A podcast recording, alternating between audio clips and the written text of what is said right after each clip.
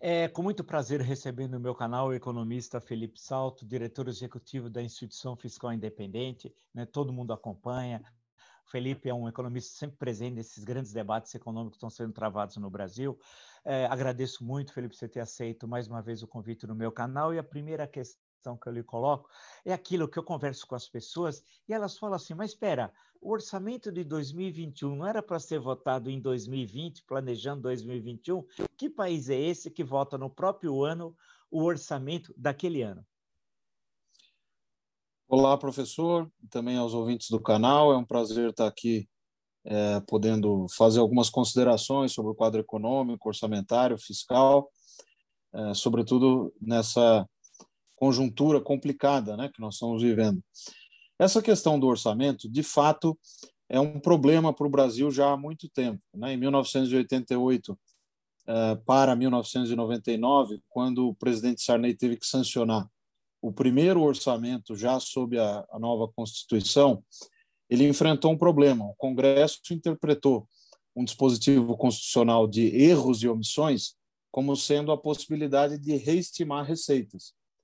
E então o Congresso, naquela época, fez isso, reestimou a receita enviada pelo Executivo e fixou emendas parlamentares com base nessa reestimativa. O presidente Sarney, à época, não tinha força para vetar o orçamento, que é o que o seu ministro da época, o Maílson da Nóbrega, recomendava. Então, consagrou-se esse processo de que o Congresso pode mexer nos números das receitas. Acontece que, desde a adoção do teto de gastos, em 2016, essa estratégia de reestimar as receitas. Então, você recebe 100, reestima para 120, e aí cria novas despesas no parlamento, isso ficou, de certa forma, barrado, porque a, o teto de gastos começa a ser uma imposição, uma restrição que impõe um limite para isso. Para ter claro, a lei orçamentária desse ano, por exemplo, ela prevê gastos exatamente iguais ao teto. Então não adianta nada reestimar a receita, mesmo que houvesse razão para isso, porque não, não daria para criar despesas novas. Então o que aconteceu foi que a ideia nova foi cancelar despesas obrigatórias. E, como você disse bem na pergunta, tardiamente a aprovação desse orçamento, porque a Constituição manda que se faça até o último dia do ano anterior. E nós não fizemos. Existem três peças orçamentárias, na verdade: a lei de diretrizes orçamentárias, que é uma ideia interessante, porque supostamente ela traz, como diz o nome, as diretrizes, os parâmetros, quanto vai crescer o PIB, a economia, quanto vai ser a taxa de câmbio, a inflação, e a partir disso desenha-se então o orçamento, que é o orçamento propriamente dito, que é a lei orçamentária anual. Dessa vez, como já aconteceu outras vezes no passado, ficou para o próprio ano. Então nós já estamos em março, indo para abril e não tem orçamento. Como é que as despesas estão sendo pagas? Aí existe o, o jeitinho brasileiro. Né? A, a lei de diretrizes orçamentárias prevê uma regra que não está prevista na Constituição, mas que vem sendo seguida toda vez que acontece isso, que é o tal uh, um dozeavos. Então, você pega o valor fixado no, na, no projeto de lei orçamentária anual e vai executando, enquanto a lei não é aprovada, um sobre 12 daquilo que está fixado no projeto de lei orçamentária anual.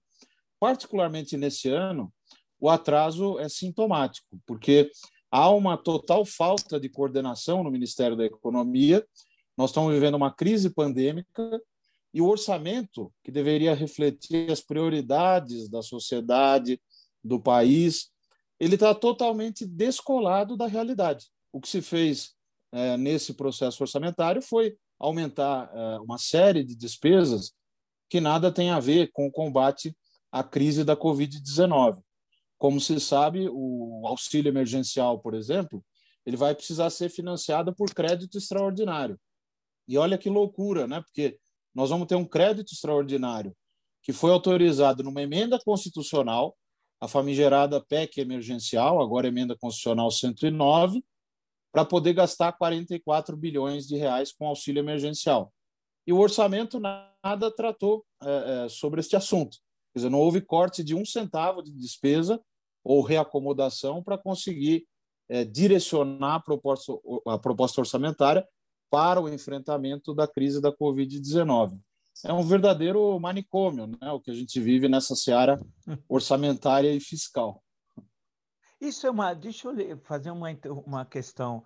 É, eu estava lendo até seu artigo no Estadão também.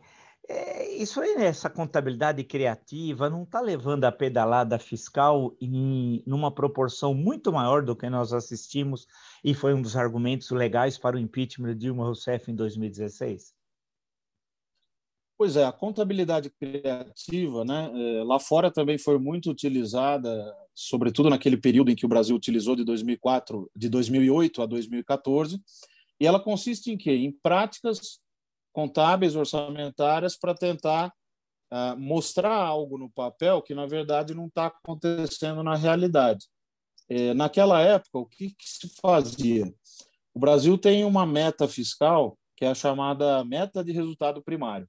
Então, as receitas, menos as despesas, sem considerar o pagamento de juros, elas precisam ficar num determinado valor, positivo ou negativo, que é fixado anualmente na Lei de Diretrizes Orçamentárias, até com base na Lei de Responsabilidade Fiscal. Essa sim é uma inovação que eu considero histórica, importante, né? em maio de 2000. Uma lei que, se fosse seguida à risca, né, nós não estaríamos na situação em que estamos.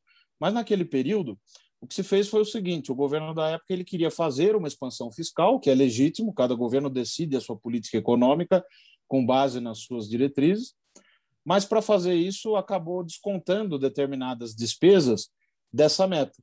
Então acabava fazendo um resultado menor do que o indicado pela meta, até que, levado à exaustão, nós acabamos em 2013 iniciando um processo de 2013 para 2014 de crescimento da dívida pública. O teto de gastos veio em 2016 para tentar é, ser uma espécie de tapa na mesa para corrigir essa, é, essa dinâmica. Né?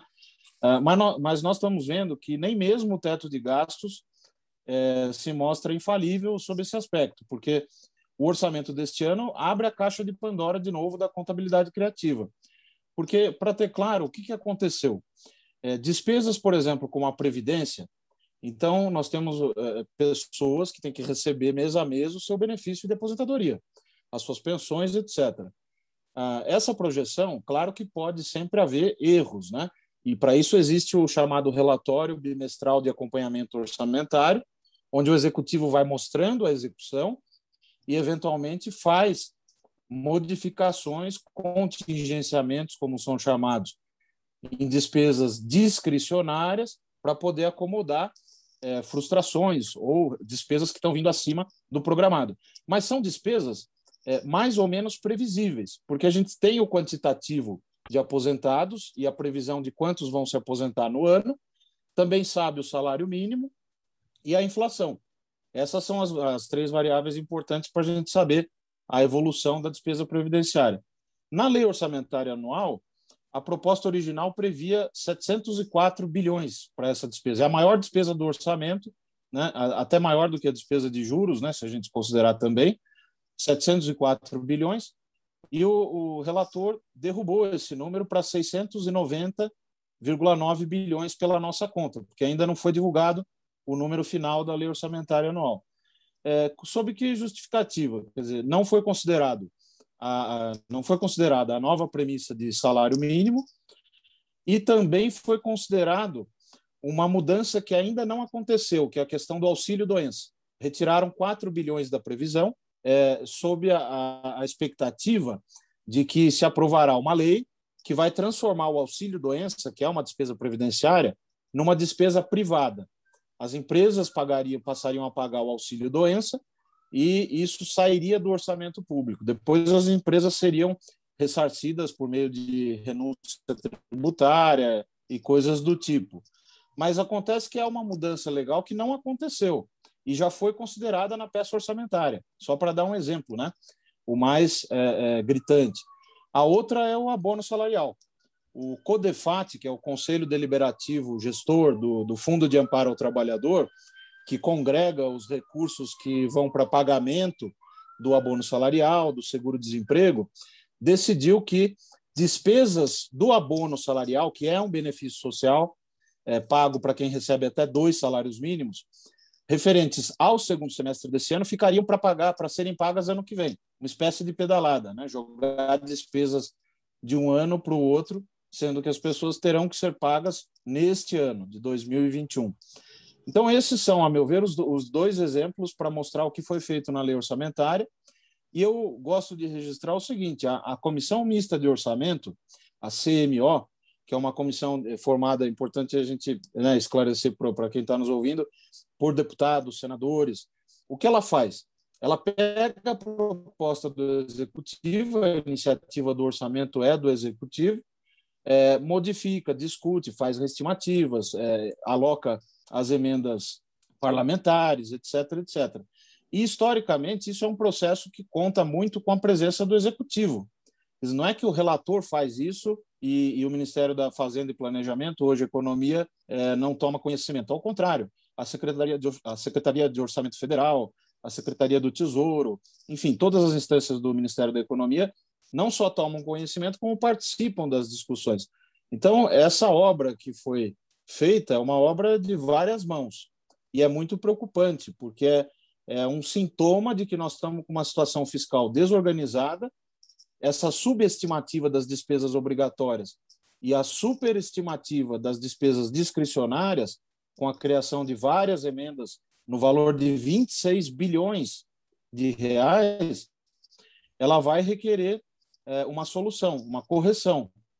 E o problema é que agora a lei orçamentária já está aprovada. Então, para modificar isso, quer dizer, para suplementar a despesa previdenciária que ficou baixa, a do abono, a do seguro-desemprego, vai ser preciso uma nova lei. Não se faz isso passando por cima do Congresso, não se faz por decreto, a não ser que o executivo corte apenas as despesas dele, as discricionárias. Aí ele pode é, contingenciar, né, como se diz no jargão, mas ele não pode contingenciar emendas que foram aprovadas pelos parlamentares.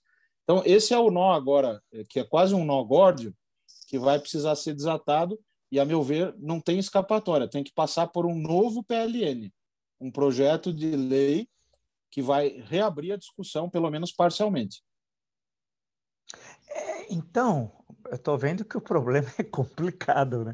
não é fácil, porque é, em numa linguagem mais vulgar, é, não vai ter recursos em determinado mês, é, pode ser no início do segundo semestre, não sei, para pagar aposentadoria, numa linguagem muito simples, assim como o, o, outros, outros pagamentos obrigatórios. E esse dinheiro tem de vir de algum lugar. Então, as pessoas, se deixarem de receber, viram o caos social. Então, o governo tem de agir rápido.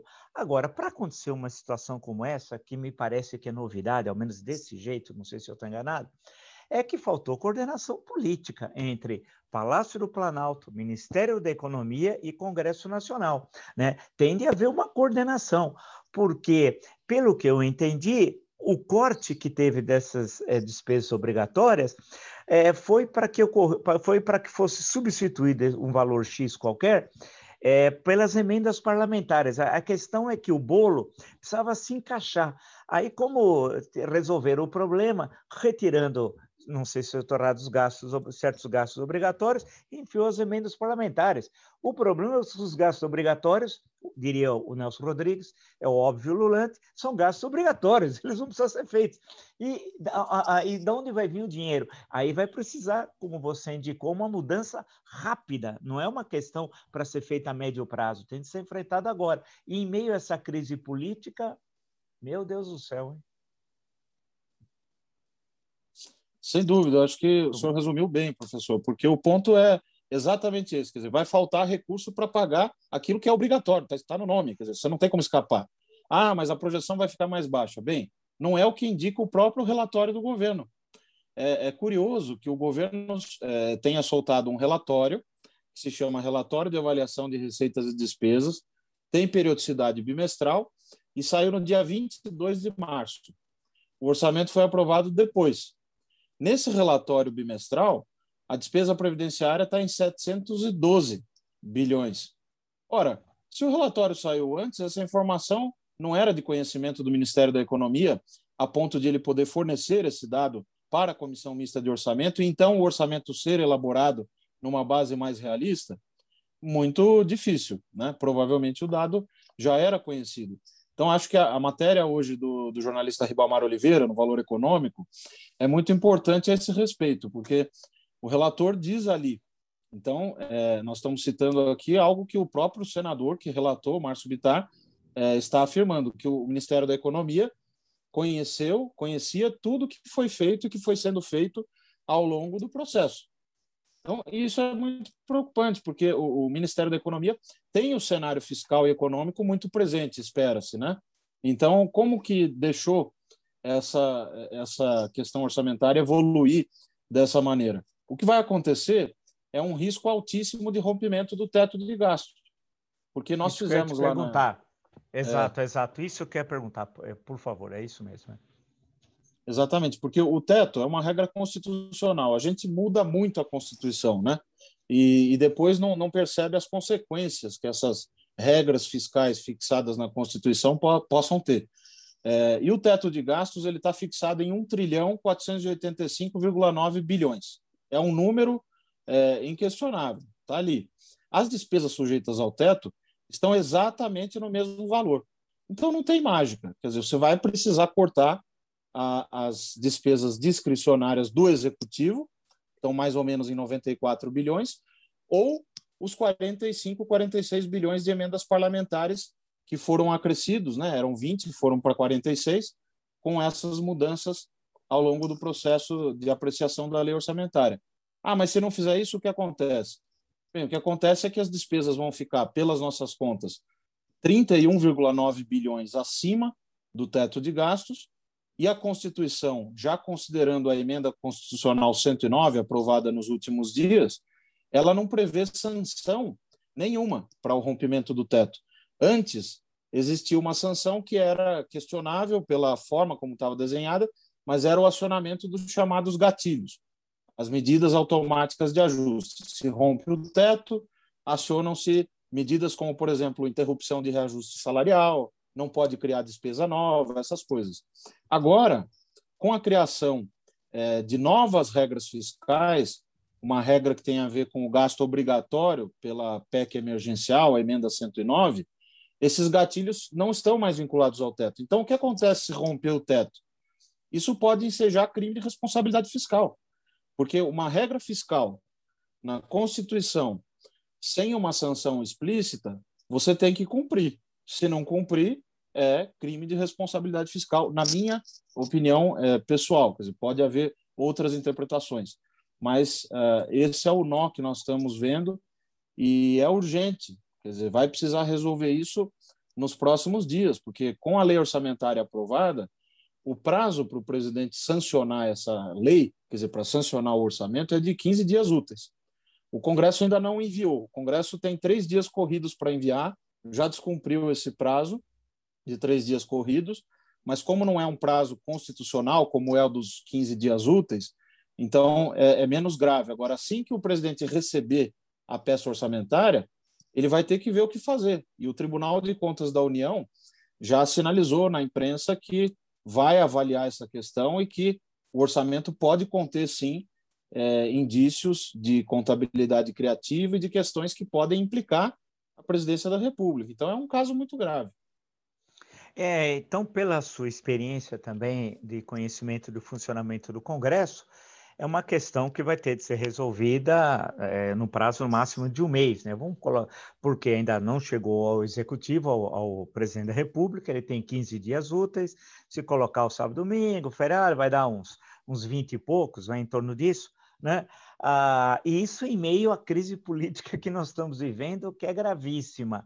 É, em que o governo deveria, pra, sobre essa questão, se debruçar, é uma questão complexa, que envolve uh, gastos que são fundamentais até para o interesse político do governo, as emendas parlamentares, como o nome diz, foram os parlamentares é que indicaram essas emendas, que envolve apoio político do Congresso, mas envolve também até questão de impeachment, se for o caso de pedalada fiscal, uma pedalada fiscal, temos a pandemia no meio, é, que tem gastos que são. É, e, e, e, quer dizer, o é, que, que você acha? Quer dizer, o governo deve vetar, tudo indica, acho que vai é, realizar algum veto.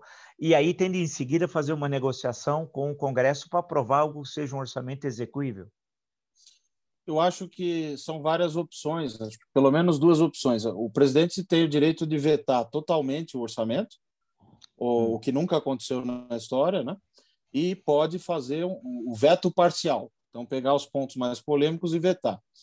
Se ele vetar questões que envolvam dotação orçamentária, estimativa de receita, isso tem implicações, porque vai ter que se rediscutir aquelas despesas alvo é, que serão alvos do, do, do veto, dos vetos, né?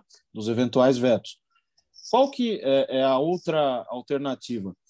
Seria aproveitar o que já existe na própria lei orçamentária anual, no artigo 4 da lei orçamentária anual, os parágrafos 7 a 9, eles têm uma previsão de, de algumas exceções que permitiriam, é, eventualmente, poder discutir a redução das emendas parlamentares.